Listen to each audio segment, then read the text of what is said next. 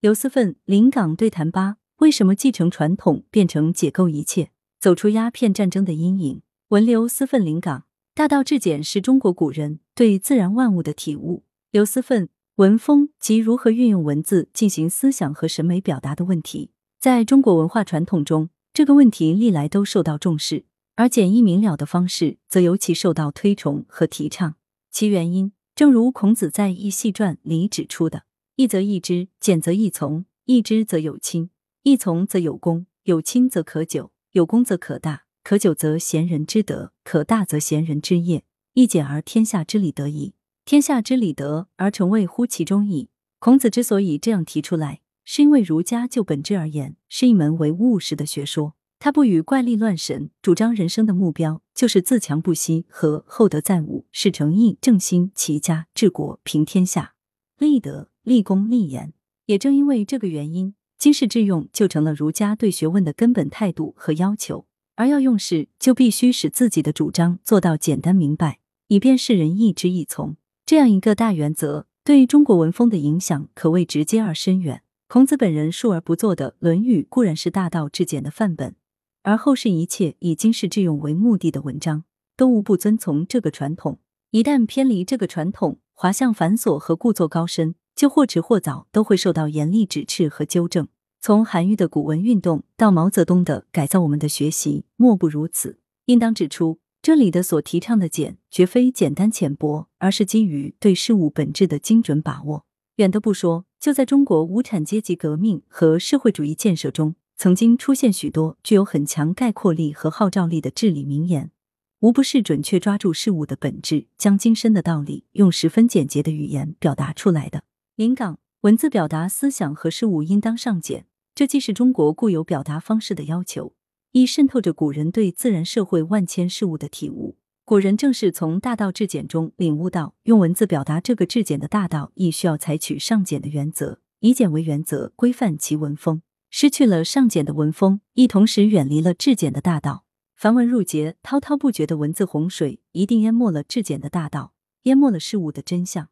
古人大道至简的认知，是从自然万象中，从人类社会万物流变、终极治理的反复体悟中形成的。岁月迁流，无非四季；周而复始，农耕无非谨守节气，不背四时。至于人间万事万物，将之视为一个过程，小到人生，大到朝代，其始必简。其末必繁，造作无端，不知节制，凡到无以复加的程度，就离失败不远了。该简先于繁，勿先简而后繁。如果没有高度自觉的上简意识和觉悟，加以节制，保持事物原初生气勃勃的状态，必然失去初心，加速滑向繁琐臃肿而衰朽。文明史上有无数案例，实简中繁，因繁而衍生出无以救治的衰朽。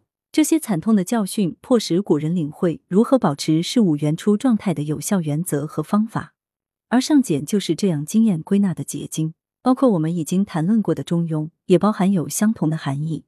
如何使人间事物能长久，这是古人念兹在兹的老问题。论中庸，期望事物达到合理的平衡的状态，平衡则能长久。简与繁也是如此，需要平衡，但这个平衡并非绝对百分之五十对百分之五十。它需要因应具体时代和需要去变化，因为上简是针对过繁走入了死胡同而言的，并非抽象的简越简越好的意思。古代文论的文和志一语可以说明这个道理。志在某种程度上对应于简，而文对应于繁。孔子说：“志胜文则也，文胜志则始。文质彬彬，然后君子。”孔子虽讲做人，但也可用于论文。孔子不否定文，但显然认为志更重要。缺少了志。再怎么文也实现不了其功用。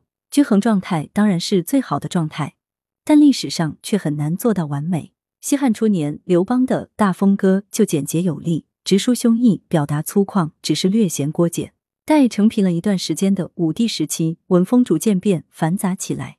大赋的铺陈形容，连篇累牍，是出了名的。董仲舒《春秋繁露》里面讲，天人感应那套经学意识形态，也是非常繁琐庞杂。文风由简变繁，反映了从生气勃勃走向固化的社会变迁。要文艺载道，就必须先改变文风。刘思奋是否可以说，文风的变化其实与国家民族命运的变化紧密相关，与社会面临的矛盾变化相关？当国家民族出现重大危机，社会矛盾空前尖锐，必须集中全力处理解决时，简单明白、一枝一从的文风就会被大力提倡、受到推崇。而且在危机摆脱后，国家和社会进入目标明确、思想认识总体一致的上升发展阶段，这种文风还会继续得到保持。但越过这个阶段之后，社会慢慢失去发展的目标和动力，变得停滞不前。文章的功能也从用经世致用。更大程度转向标榜才情学问，文风也转向浮华和繁复。这种状态的出现自有其历史发展的必然性，其成果也不能一概抹杀和否定。不过，到了封建社会后期的明清两朝，生产力和生产关系的矛盾积重难返，日趋尖锐。统治集团于束手无策之余，也变得更加因循保守。结果，在科举取士的制度之下，弄出一套严格的标准化文体八股文。规定题目必须出自四书五经，内容必须用古人的语气，绝对不允许自由发挥。而句子的长短、字的繁简、声调的高低等，也都要相对成文，字数也有限制，以此扼杀一切可能动摇现存统治格局的离经叛道思想。这就不只是浮华和繁复，而根本就是提倡确立一种僵尸式文风了。至于清朝统治者，除了全盘继承八股文曲式之外，还大兴文字狱。搞得知识阶层心惊胆战，人人自危，纷纷转向固执堆讨生活，埋头于对儒家经典进行一句一字的寻根究底，结果催生出一个以繁琐考据为能事的干家学派，士大夫们纷纷趋之若鹜，陷溺其中不思自拔。直到鸦片战争之后，亡国灭种的危机爆发，以救亡图存为当务之急的经世致用文风才得以重新抬头。临港历史上繁琐文风的形成。往往同统治凝固化有很大关系。古代社会不需要科技创新，新秩序建立一段时间之后，封官受爵，盘根错节，利益格局逐渐形成，出路不多，只能越来越内卷化，靠的是维持安抚世人。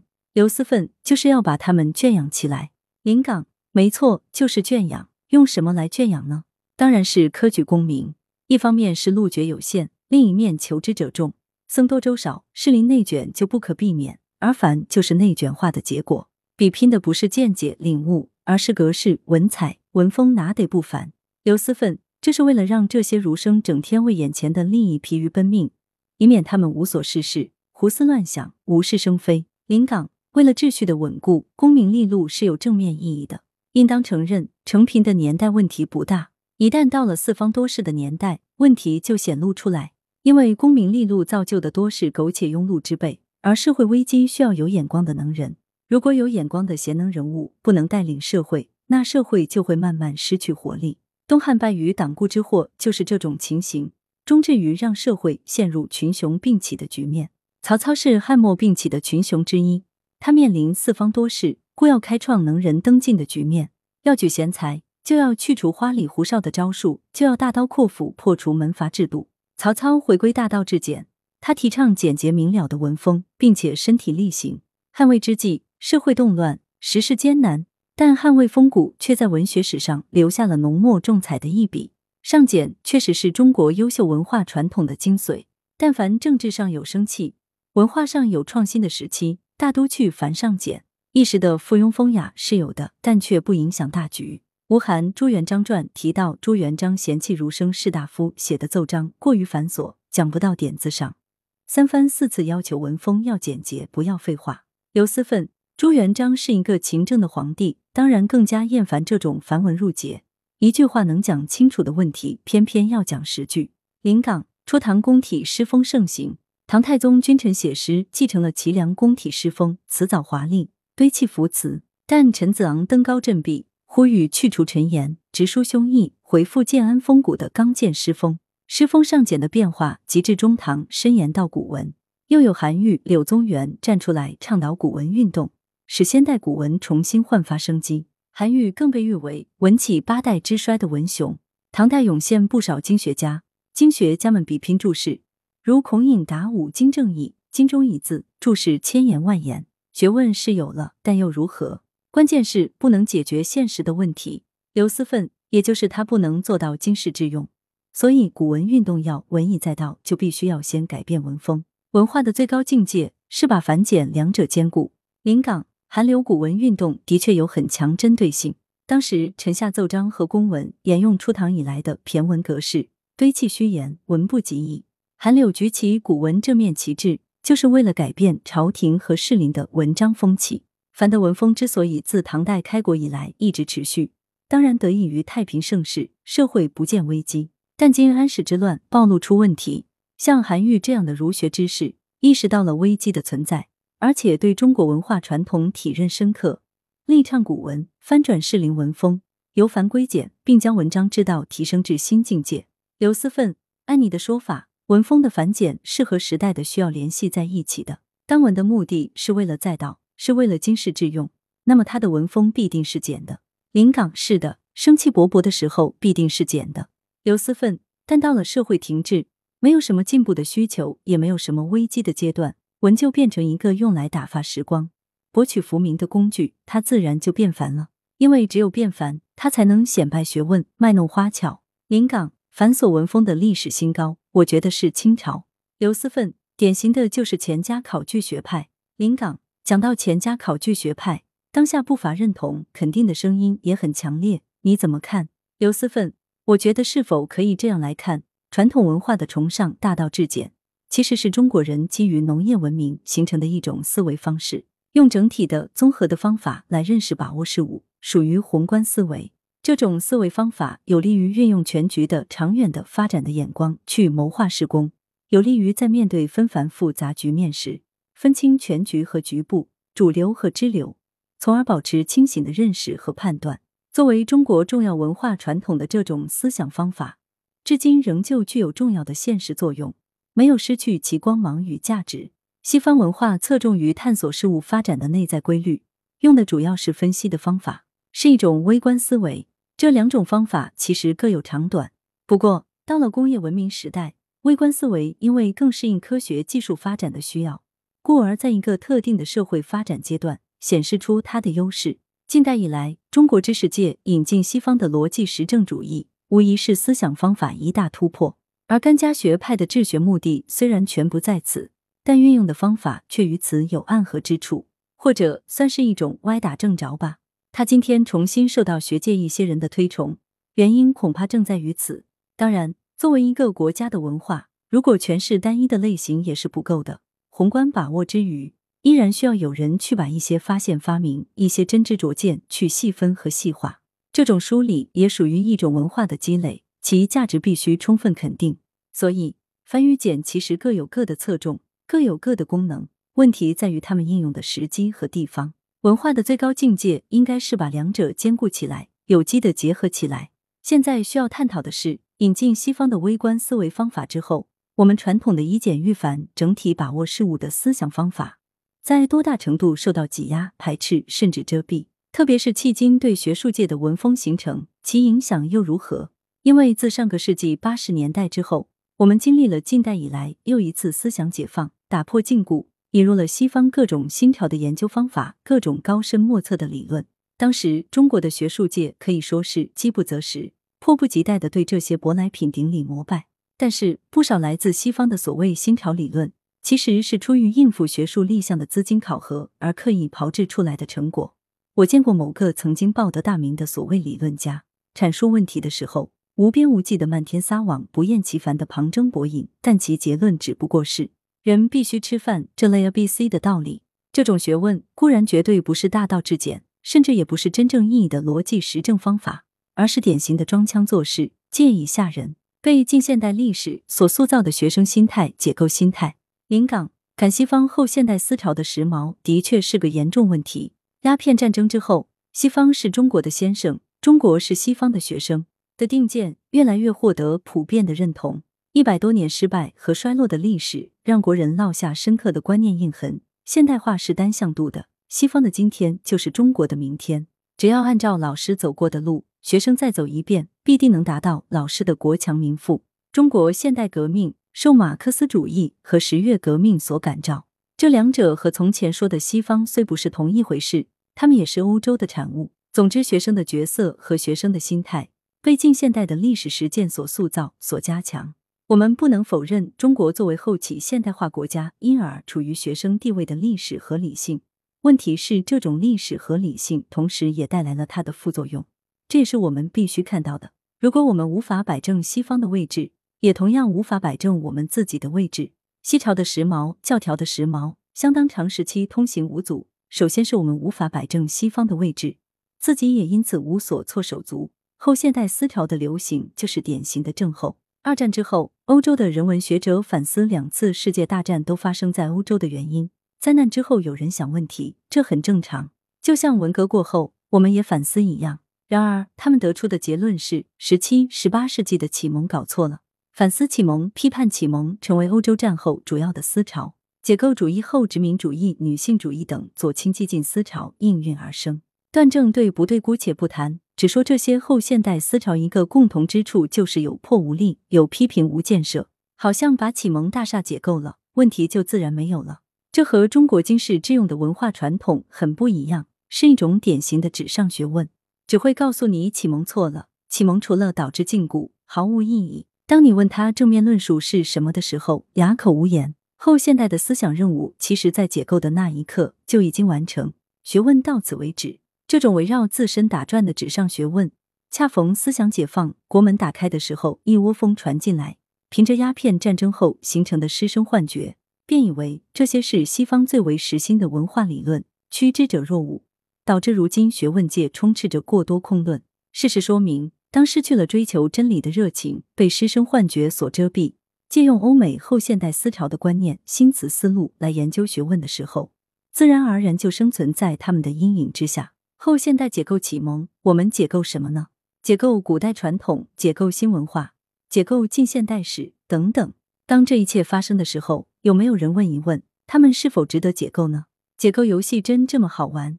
解构思潮相当程度的影响了当代作家，不少作家以解构为使命，以解构心态面对历史题材，凡事以解构为先，解构近现代历史事件。例如，土改本是中国现代革命一个非常重要的环节，是打破宗法制度、解放农民所必经的一步。但文学的呈现只剩下残酷、灾难和无理性的呈现，令人遗憾。刘思奋，他是从物质上摧毁宗法制度的基础。临港作家本来应该站在自身认同的立场看历史，然而赶了解构的时髦，就不这么做了，丢掉了自身的立场，其文学能达到的深度和高度极其有限。刘思奋只是盯着一些具体的例子、孤立的细节。临港将土改戏剧化来呈现，突出其不尊重人性一面。历史主义没有了，一切都细化。解构主义奉行相对主义，为否定而否定，我认为是比较糊涂的。刘思奋，他是为了学问而学问，以无目的为目的。临港，没错，文学上为写而写，学术上为学问而学问。他们共同认可的就是绕圈圈的纸上逻辑，发表集气的洋八股和土八股相结合的杂交物。刘思奋谈到这里，我们是否可以把学问归纳为两种？一种是经世致用的学问，一种是钱家考据式的学问。我们的文化所流传下来的，大概也就是这两种路数。而且可以看出，简是适用于经世致用的，大道至简主要指的的就是这个方面。同时，我们的文化历史上也存在着如经学、考据、梳理细节这条路数的学问。这两条路数的学问各有其功能和作用，我们不能因为一句大道至简就否定另一方，这样。我们对大道至简的理解就会更为清晰，而近代以来，像你说的，由于被西方所遮蔽，事实上，我们连钱家学派的这种实证作风都抛弃了，也就是把认真考据再得出结论的作风给抛弃了，造成如今内涵异常空泛的现象。这类对文风的不良影响，在近代有其历史渊源，但近几十年来尤为严重。他们对文风造成的弊病，我与几位有同感的朋友曾经总结了以下几条：第一条。以艰深文饰浅陋，一个浅显的问题，他刻意弄得隐晦曲折，没有真知灼见，却满篇生搬硬套的外来名词术语，加上颠三倒四的语法，让读者头晕目眩，如堕无里雾中。这种下决心让人看不懂的文风影响尤其恶劣，危害极其巨大。第二条，以抄袭冒充研究，他不下苦功去深入钻研，利用现成的数据或别人的文章成果，东摘一段西抄一节。改头换面、颠倒次序的拼凑起来，便堂而皇之的称之为科研成果。一旦蒙混过关，名利到手，便窃信得计，乐此不疲。为学如此，实在不知人间有羞耻之事。第三条，以繁琐支撑空洞，将一个常识性的论题放大又放大，分隔又分隔，叠床架屋堆砌引文，美其名曰追根溯源，一网打尽，实际上是以杂碎的材料来掩盖他判断力的匮乏和思想的空洞。打肿脸充胖子，借以吓人。第四条，以模式扼杀创造，把国外自然科学论文中的若干规矩变本加厉生搬硬套到人文社会科学中来，形成固定格式。其可笑者，例如规定引用文献的数量，又规定洋文献和本土文献必须各半。这种模式实在莫名其妙。只要将现成的结论加上一堆废话，好像机械制造一样，填充到这个模具里面，就成为了学术成果。在这种模式的统治下，独创之见遭到扼杀，论述简明受到排斥，其荒谬背离，较之科举八股文有过之而无不及。第五条，以矫情代替真情，以低俗排斥高尚。明明对生活麻木不仁，远离老百姓的痛痒，了无真情实感，却偏偏要故作深沉，大发感慨，不以真善美导夫先路，反以假恶丑颠倒众生。为了吸引眼球，不惜肢解文法，灭裂文字。此语臣下亦是卑鄙，所以近代以来，一方面由于我们自身有八股的传统，另外加上西方那套思想的引入，于是造成当下部分学界的文风如此恶劣。如今做学问的人也清楚，他们的成果除了自己所在的小圈子以外，越来越难以引起更多的关注。如果这种状态再不改变，那么他对中国文风的影响真的让人堪忧，因为他比钱家学派还等而下之。目前的状况是否有所好转，不得而知。这些是我由以往的经验得出的看法。临港更有甚者发表集气，可能心知肚明，眼不见为净。刘思奋他们只要发表了文章，拿到了科研基金，钱到了手，就阿弥陀佛，完事大吉。临港这些文章就像古人说的敲门砖，门敲开了，砖就可以扔掉。刚才你说的那几点十分中肯，那是一种洋八股和土八股相结合的杂交物。民族复兴的时代如何继承大道至简？留私愤是的，这真的是一个大问题。我们废除土八股的任务犹未尽，现在还加上了洋八股，这就是鸦片战争以后形成的状态。按理说，我们国家早已走出鸦片战争的深渊，步入实现民族伟大复兴的时代。这是一个大有可为的时代，十分需要真正经世致用的学问。而在重新认识、发扬中华民族文化传统的过程中，如何继承大道至简？这个蕴含古人智慧的把握世界和真理的方法，还是值得我们再三深思的。临港可以总结为两条原则：一个是坚持大道至简的原理，另一个是辅之以经世致用之心。刘思奋，只有这样才能适应我们时代的需要。临港希望能借此扫清鸦片战争以来的阴霾。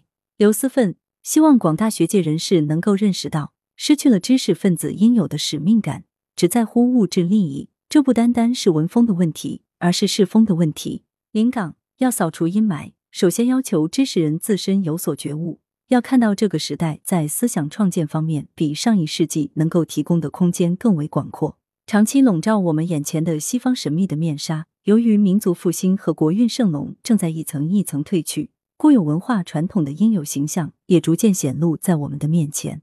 站在今日的时代节点，文化创造的前景更加光明。刘思奋是的，以前想象所触及不到的，现在已有条件。临港以往西方有如庞然大物堆立面前，一度遮挡了我们的视线。到了今天，这个庞然大物正在塌缩。不管是他们的原因，还是我们的原因，总之这个变化使我们有可能看清从前看不清的风景。这是一个难得的历史机遇，不是生活在任意时代的人都能逢遇到的。刘思奋作为个人，最幸运是生逢其时。否则，在梦中也难以见到。既然命运正在发出殷切的召唤，我们如果还不抓住这个历史机遇，施展抱负和才智，去开创一套属于当代中国人的学术新天地，那岂不是白白来人间走了这一遭？临港，当然，这个问题也有悖论的一面。美景只会出现在能够洞察美的眼睛里，并非人所共见。就像马克思在一八四四年《经济学哲学手稿》里所说的：“忧心忡忡的穷人，甚至对最美丽的景色都没有什么感觉。”有些东西取决于个体自身，需要洞察到诸如文风繁琐的弊端等问题，这样才会主动扫除阴霾，看清眼前风景。来源：羊城晚报羊城派，责编：吴小潘、孙磊、朱少杰，制图：蔡红。